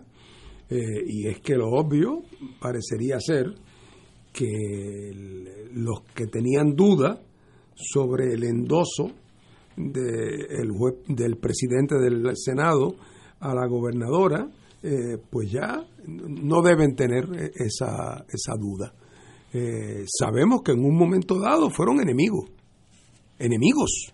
Y cuando digo en un momento, no me estoy refiriendo a la década del 20, te refieres a que el otro día, cuando estaban alineados eh, precisamente donde estaba en jaque la reputación y la profesionalidad de la secretaria de Justicia. Eh, se alineó el presidente del Senado con los que eran sus adversarias. Eh, que se acuerdan ustedes que salió la ex fiscal federal en apoyo a, a doña Wanda eh, y estaba el, el, el presidente del Senado alineado con las enemigas. Así es que eso fue el otro día. pero evidentemente, ante la la, posible llegada de Pierluisi, evidentemente la pregunta que se tiene que haber hecho eh, el presidente del Senado, y estoy yo figurando, mirando desde lejos, es eh, cuál es el menos malo para mí, habrá pensado el presidente del Senado. El menos malo para mí, para mis planes, mis proyectos, lo que fueran, que yo no los conozco, para mis planes y mis proyectos, eh, ¿qué me conviene más? ¿Y dónde voy a poner mi ficha? las voy a poner con mi, mi, mi reciente adversaria, doña Wanda, o la voy a poner con Esther que llega ahora eh, y que si llega a la gobernación no me la va a deber a mí. Eh, y decidió que, mejor era tener como gobernador, eh, o la posibilidad de tener como gobernador, a alguien que a todas luces eh, tuviera una deuda política, eh, ¿verdad?, sostenida con, con las consabidas hipotecas, eh, o un personaje como pudiera resultar ser Pierluisi, eh, que pudiera tener su propia visión de mundo y que lo relegara a un segundo, a un segundo plano. Y evidentemente se decidió por, por, por mover su ficha con Doña Wanda y Doña Wanda que alegadamente nunca tenía interés en esas posiciones, pues una buena mañana se despertó y, le cogió el gustito. Y dijo, para adelante que voy. Compañero. Hace unos días yo definía esta batalla en el PNP como la guerra de los cabilderos. Y aquí hay dos grandes cabilderos que han decidido jugarse el todo por el todo por el control de ese punto gigante que se llama el PNP. Esto es como un megapunto. Sí, sí, es un megapunto que dos eh, capo tutti capi se están jugando el control del punto. En un lado, en el bando de Pedro Pierluisi, está como aquel que, ¿te acuerdas de Serrano Zúñer, allá en los años de Franco? El cuñadísimo. El cuñadísimo. Este es el ex cuñadísimo, que está en el lado de Pierluisi. Y en el lado de Wanda y Rivera Chats está la familia. La familia. Corleone. Sí, sí, dos, este, tú sabes que ellos son los de los muchos apellidos. Eh, que tienen, eh, recordemos que la mamá de la familia era la mano derecha del presidente del Senado. O no sé, o eso se nos olvidó la madre de las hijas, cuya una de ellas está casada con el licenciado Sánchez y Fonte. ¿Cómo se llama la esposa de, de Sánchez y Fonte? Rodríguez Erazo. Pues Erazo, a Sin Catherine Erazo, que era la mano derecha de Tomás Rivera Chats. Pues ¿dónde Tomás Rivera Chats va a sentir que sus intereses están mejor protegidos? con esta, con el, con, con que la familia mantenga el control. Bis, vía Wanda Vázquez. En el otro lado, pues está el excuñadísimo, que entonces, como fue tan goloso en las 72 horas que su excuñado fue gobernador, pues entonces le tienen miedo. Dice, si esto fue en el interinato, ¿qué será si esos muchachos vuelven cuatro años? Y, y digo, fíjate que aquí no hay un problema ideológico. Tú has oído un gran debate filosófico en el P sobre hacia dónde debe de ir el PNP entre Wanda Vázquez y, y, Pedro Pierluisi. No. ¿Cuál es la posición frente a la Junta de Control Fiscal? La misma. ¿Hay alguna diferencia de política pública sustancial entre Pedro Pierluisi y Wanda Vázquez? Ninguna. Pues ¿cuál es la controversia aquí? Poder. El control del punto. El poder. El control del punto. Oye, yo quiero volver a Fernando, me tiró allí una llave inglesa en la maquinaria. la gobernadora, la gobernadora dijo que la estadidad no era prioritaria. Sí, en los primeros días. Ah, no, pero bueno, acá en los eh, pero es en los primeros días. Me un golpe y acuérdate, acuérdate que eh, la, la, capacidad para adaptarse a las nuevas realidades que la gobernadora ha mostrado es, verdaderamente sorprendente, ¿verdad? Pero sí provocó incluso un chisme porque ella alegó que la estadidad no era prioridad. Eh, entonces, claro, hubo voces en el PNP que inmediatamente eh, eh, trajeron el tema para ver si eso la incapacitaba, pero eso fue cuando ella todavía decía que ella estaba allí nada más que unos meses. Unos meses pues, para, haciendo ese trabajo de calentando la silla y evitando que el gobierno se descompusiera. pero ya entonces, después ella dio una explicación de esas clásicas de cuando digo dije, dije Diego, ¿verdad? Yo lo que quise decir es que tal cosa, pero lo llegó, lo llegó a decir. Eh, pero yo creo que en eso no hay duda de que Néstor tiene razón, que las discrepancias ahí son de tercer orden con respecto a asuntos de carácter ideológico. Ni siquiera parece que hay discrepancias tácticas. Eh, todos parecen que están en camino a hacer su, su votación de estadidad, sí o no, ahí movieron a unos amigos en el Congreso para conseguir un informe que en el que alegadamente se le daban instrucciones al secretario de Justicia de Estados Unidos de que no podía incluir eh, en la votación ninguna fórmula que no fuera eh, la, que, la que ellos planteaban, ¿verdad? La fórmula de soberanía, que en sus méritos es un argumento correcto, pero que eh, es un planteamiento iluso, porque la ley no dice eso. La ley, eh, la, ley lo que dice es entre alternativas que resuelvan el problema del estatus político de Puerto Rico y eso lo va a interpretar el secretario de Justicia como le dé la gana y no le va a hacer caso a lo que puede ser un lenguaje que está no en el estatuto, sino en el informe. Así que de todas maneras, yo creo que los estadistas puertorriqueños piensan como tú, eh, Ignacio, que si son, basta que sean estadistas, es más, basta que digan que lo sean. Nos vamos por ahí. Basta que digan que lo sean. Y si se eh, ponen muy técnicos, ya Wanda tiene el diploma. Así es. De la escuelita. Fue a la escuelita, a la escuelita donde tiene que haber, ¿no? Te encantaría ver el currículo y ver quiénes son los profesores. La facultad, eso es lo que yo quisiera ver. Oye, eso sería excelente. La facultad. Eso sería para un periodista. ¿Cuál es el currículum y los profesores? Extraordinario. Bueno, pero de todas maneras, eh, eso se va decantando y se va decantando muy rápidamente. Eh, otra vez, hago el recordatorio que he dicho muchas veces antes. Estamos eh, en el mes de enero eh, de aquí a junio van a pasar muchas cosas, buenas, malas, irregulares. Eh, la ventaja de estar en la fortaleza es que tiene prácticamente asegurado el titular de mañana, si lo busca. Eh, y la desventaja es que otra vez el día que no salga la lancha para Vieques, ella es la culpable. Problema, Mientras que Pierluisi, que está en el twilight zone en este momento, viendo a ver qué pasos da, eh, por lo menos no le puede caer encima ni una, ni, ni, ni, ni una paja de los desastres que puedan ocurrir en esta, en esta administración. Así que habrá que ver con la pericia política que la gobernadora se desempeñe, porque en la medida en que resbale, ahí va a estar Pierluisi esperando como una fiera para devorarla. Tenemos que ir a una pausa, amigos. Son las 7 menos 20. Vamos a una pausa.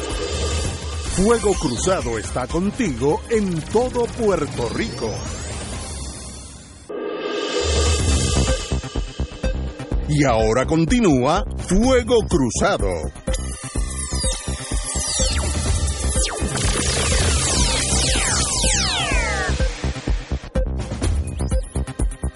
Amigos y amigas, regresamos con Fuego Cruzado.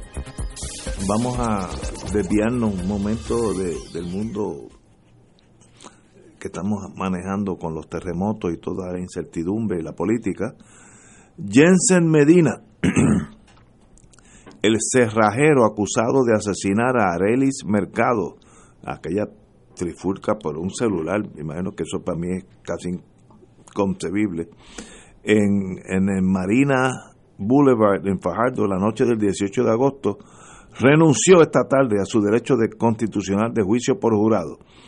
El representante legal del acusado, el amigo y buen abogado Jorge Gordon, eh, notificó la decisión de su cliente en medio de la vista de selección de jurado, luego que la jueza Gema González concediera un receso para que le explicara a su cliente la regla 111 de procedimiento criminal, la cual rige el derecho a la renuncia de juicio por jurado.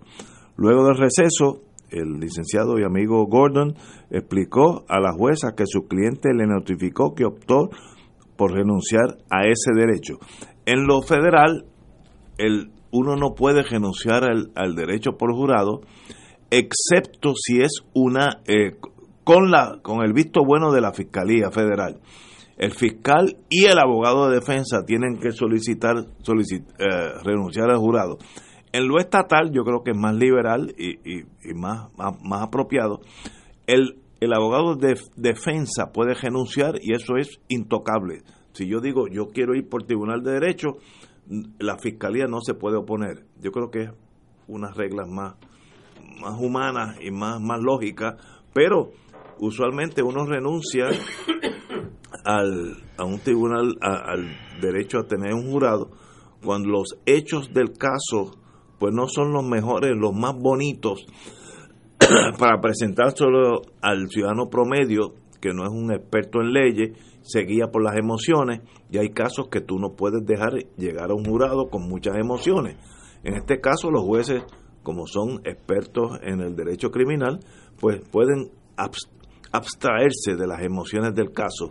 Yo diría que es una decisión muy lógica del compañero Gordon, yo hubiera hecho lo mismo. Esto no es un caso para verlo por jurado, es un caso muy serio, asesinato en primer grado, eh, con agravantes, armas, toda esa, todo, todo lo malo que ha pasado en un caso criminal de muerte aquí pasó. Así que ya comenzamos el, el proceso de insaculación de jurado, ya no se va a dar, ahora presentarán la prueba en esta semana, en esta semana me imagino. Caso muy serio y lo, lo estaremos eh, venteando o, haciéndole a ustedes los hechos de lo que sucede en este caso. Compañero Martín. Bueno, yo no soy ni fui abogado criminalista, así que eso es un mundo para mí bastante desconocido, pero no estoy ajeno a, a lo que tú has dicho.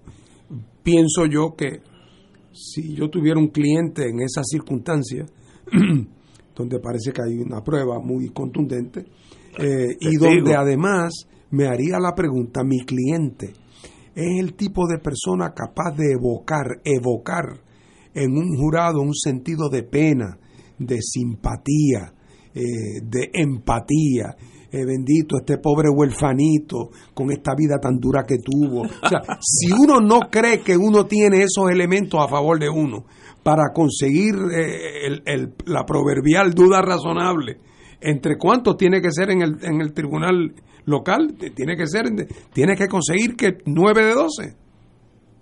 9 de 12. 9 de 12. O sea, pues tú tienes que conseguir cuatro que tengan duda razonable.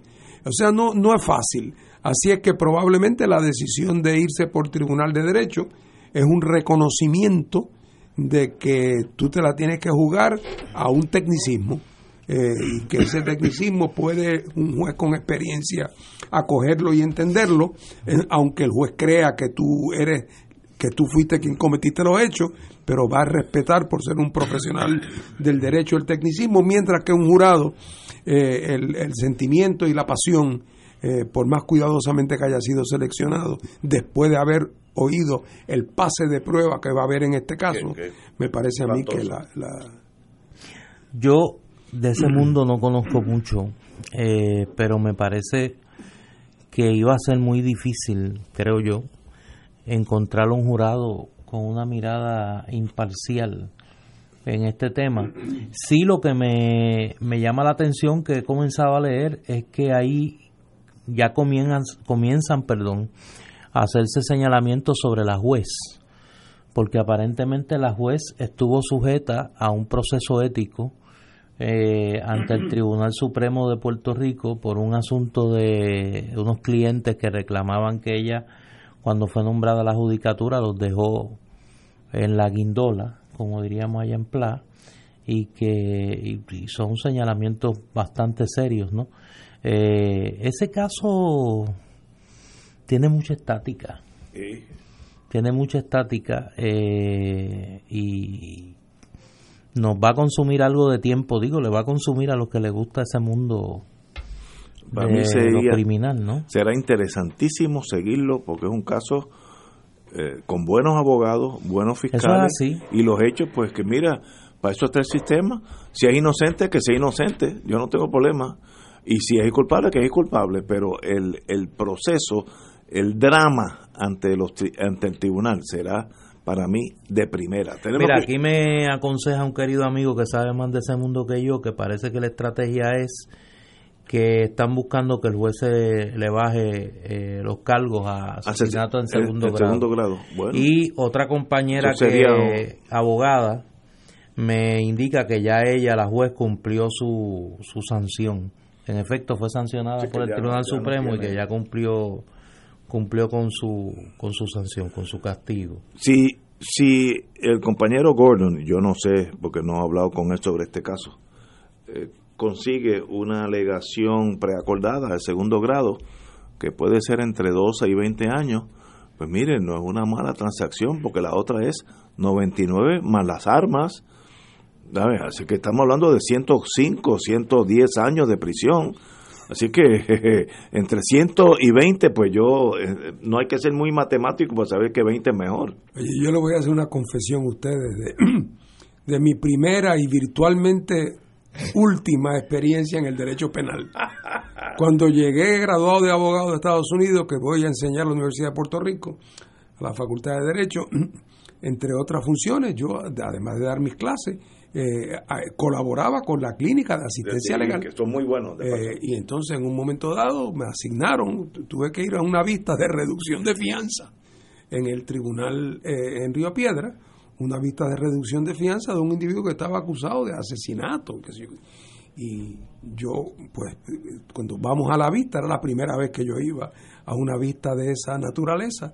Eh, el juez y el fiscal tenían dudas sobre si esta persona realmente tenía la capacidad de pago para poder pagar una fianza más alta. Así que estaban averiguando sobre sus bienes y le empezaron a preguntar sobre propiedades, etcétera. Y en un momento dado el hombre dijo lo siguiente, pero oiga, señor juez, ¿Usted cree que si yo tuviera dinero me buscaba de abogado a un novato que acaba de empezar, que no tiene ninguna experiencia? oye, y el argumento fue tan contundente que el juez le rebajó la fianza. Pues ganaste tu primer caso. Oh, muy bien, lo importante es haber ganado. Oye, yo nunca vi una cosa tan chula como esta. Vamos a una pausa, amigo. Fuego Cruzado está contigo en todo Puerto Rico.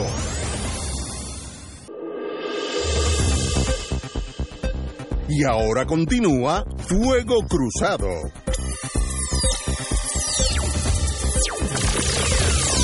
Amigos, vamos a salir de la península barataria, vamos a Estados Unidos. Cory Booker pone fin a su candidatura. Cory Booker abandonó hoy su interés por la candidatura presidencial del Partido Demócrata, poniendo fin a una campaña cuyo mensaje de reconciliación no atrajo mucho apoyo en tiempos de gran ansiedad y polarización política. Con su salida, el elenco de aspirantes demócratas, que fue en un momento el más diverso en la historia de Estados Unidos, queda con un solo afroamericano, el ex gobernador de Massachusetts, Deval Patrick. Desde que lanzó su campaña en febrero, Booker, senador por New Jersey, que no es cácara de coco, tuvo apuros en recaudar los fondos necesarios para una campaña presidencial. Iba rezagado en las encuestas, etcétera, etcétera. Así que el grupo, aquella manada de candidatos demócratas se ha ido reduciendo como es lo normal en estos procedimientos, y quedarán dos o tres candidatos, tres o cuatro para la primaria final, pero no van a ser doce como era anteriormente. Compañero, don Néstor. Yo creo que ese, ese field, ese campo se va a ir reduciendo dramáticamente eh, mientras más nos acerquemos a la primaria, al caucus de Iowa, que es ya mismo. Eh, y que luego del caucus de Iowa se va a reducir dramáticamente quizá a tres a el ex vicepresidente Joe Biden, la senadora Elizabeth Warren y el senador Bernie Sanders. Yo creo que eso no pare más. Deval Patrick, que es una candidatura testimonial, si no simbólica, me imagino que se va a retirar ya mismo también. Y ese campo se va a ir, se, se va a ir reduciendo dramáticamente. Eh, yo creo que de los primeros que se va luego de ese caucus de Iowa es Mayor Pete Buttigieg. Yo creo que no, no ha logrado despegar, ha tenido sus atisbos. Eh, Tulsi Gabbard, que pues es como dirían en, en, en, los chats eh, liberales, la candidata de los rusos en la, en la primaria demócrata, pues yo creo que se va también por la vía rápida creo que se va a quedar en tres, se va a quedar en esos tres y, por lo menos hasta el super martes los vamos a ver ahí. Eh, ¿Qué va a pasar? No sé. Eh, Biden, Warren y Sanders. Compañero. Bueno, eso para lo que le interesa esa carrera demócrata, la, la primera primaria, que no es primaria propiamente, pero es como si fuera una primaria. Son como unos caucuses. Van a ser en Iowa bien pronto el último debate de los candidatos demócratas previo a esa decisión va a ser mañana, martes, por la noche. Los que tengan cable y les interese este tema eh, lo pueden ver en CNN eh, y, habrá que ver. Eh, yo coincido en general con, con Néstor en que los tres candidatos más fuertes son los que van, van, van a llegar más lejos, aunque habrá que ver si Buttigieg Iowa debería ser un buen estado para, él, y, New Hampshire también. Lo que pasa es que ya entonces el próximo grande después es Carolina del Sur, que es un estado donde 60% de los demócratas, digo, donde 60% de los demócratas son negros. Y entre los negros el apoyo de Buttigieg es muy, muy, muy, muy bajito, A pesar de que ha hecho esfuerzos de distinto tipo en los últimos meses para ver cómo se congracia, no ha logrado pegar y no tiene una tradición de identificación con las causas de la comunidad afroamericana en Estados Unidos. Así es que aun si saliera más o menos bien en Iowa y en, eh, y en New Hampshire, se estrellaría probablemente cuando llegue a Biden donde por cierto el apoyo entre la comunidad afroamericana en, en, South Carolina a Biden es muy fuerte, eh, con razón o sin ella. Yo creo que ahí el único signo de interrogación que queda por, por resolver es el efecto que pueda tener la candidatura de Michael Bloomberg. Bloomberg ha dicho que se va a gastar el dinero que sea. Eh, y hay que ver qué efecto tiene. Yo no creo que logre generar la suficiente tracción dentro del Partido Demócrata esa candidatura para convertirse en relevante. Yo creo que, que la candidatura está entre esos tres eh, y uno tendería a pensar, no es mi preferencia, pero uno tendería a pensar que si Biden sale bien en el caucus de Iowa y en la primaria de New Hampshire, pues debe, debe, ir consolidando esa, esa ventaja y ser finalmente el nominado y será una de las elecciones más aburridas en la historia reciente de los Estados Unidos. Como ustedes saben, yo estuve estas navidades en New England, New Hampshire, para ser más exacto, cerquita al norte de Manchester, que es la, la ciudad principal. Y una de mis grandes decepciones, miedo, frustraciones, es ver como en el norteamericano, no mis hijos, en, el norteamericano anglosajón de New Hampshire, gente trabajadora, responsable, no estoy hablando de loquitos, el apego que tiene Trump. Eso, para mí, como yo, como yo admito, yo estoy tan y tan prejuiciado con Trump, pues se me hace difícil que alguien que yo respeto, pues sea un doctor en medicina, un abogado, un comerciante diga, no, no, no, mire, este señor ha puesto esta economía de primera, hacía muchas décadas que esta nación no estaba tan bien como estamos, así que debemos seguir con él. Contra ese argumento que es económico, que uno puede decir, yo, sé, yo, no, yo, yo estaba allí de minoría, así que yo no hablaba mucho, me sorprende el apoyo del anglosajón blanco, ya no estamos hablando de, del, del, agricultor allá en una finca en Iowa. Sí, no estamos hablando allá en Mississippi, tampoco estamos hablando del americano normal, gente buena, gente que trabaja, químicos, era uno, que están contra... Pues entonces el problema es soy la incapacidad mía de entender ese proceso. Martín. Bueno, nada, fíjate que cuando Néstor y yo hablamos en la ronda anterior, dejamos el tema en, en la primaria, no, no seguimos al próximo paso. Néstor eh, anticipó que sería aburrida la, la, elección, yo no creo que va a ser aburrida, porque en la medida, eh, yo creo que eh, es como cuando uno tiene un vecino que en la noche del 31 de, de, de diciembre tiene guardado cuartos de dinamita, petal. O sea, el número de cosas que ha ido guardando Trump para poder en momentos de desesperación durante la campaña lanzarlas para llamar la atención o para destruir al adversario. Ya sabemos que aquí no hay escrúpulos ni siquiera con los criterios tradicionales y que no hay límite. Es que no hay límite. O sea, yo digo medio en broma, medio en serio que es capaz de tres días antes de la elección anunciar que ha llegado a un acuerdo con los iraníes y con Corea del Norte y, que sea embuste. Y aquellos dicen que no pero lo que se lleva dice no pero ya lo negociamos que o sea él, no hay no hay nada que él no esté dispuesto a hacer.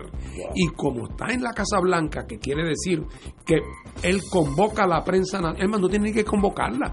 Si ya el hombre con escribir un tweet domina la discusión eh, por completo. O sea o sea que su la combinación de su posición, su visibilidad, su penetración, su audacia, con su absoluta falta de escrúpulos, lo convierte en un adversario, eh, eh, eh, un adversario poderoso y pernicioso. Así es que los Estados Unidos vamos todos a sufrir la decepción porque aún los que tenemos nuestro juicio sobre Estados Unidos muy condicionado, especialmente por su rol internacional, eh, no se nos escapa eh, que la fiebre siempre se puede poner más alta. y en este caso estamos hablando de una persona que si se ha comportado como se ha comportado, cuando debería tener por lo menos el peso y contrapeso de saber que tiene que ir a una, a una elección, si él gana esa elección, y ya los próximos cuatro años está ahí montado que no hay quien lo tumbe, eh, pues no hay por qué pensar que, que, va a tirar, va a tirar muchos cohetes en todo sentido de la palabra. A lo mejor, si Trump logra la reelección tan fácilmente, las cosas cambian para Puerto Rico. Así mismo es. Recuerden mi frase cuando me preguntaron, antes de que fuera electo, me preguntaron unos amigos latinoamericanos que qué esperábamos nosotros, qué esperaba yo eh, de la presidencia de Trump. Y yo dije, mira, con los presidentes finos, elegantes, cultos, conversadores eh, y, diplomáticos, con eso no hemos logrado nada. Vamos a ver ahora si con el loco pasa algo. Señores, hasta mañana a las 17 horas, amigos.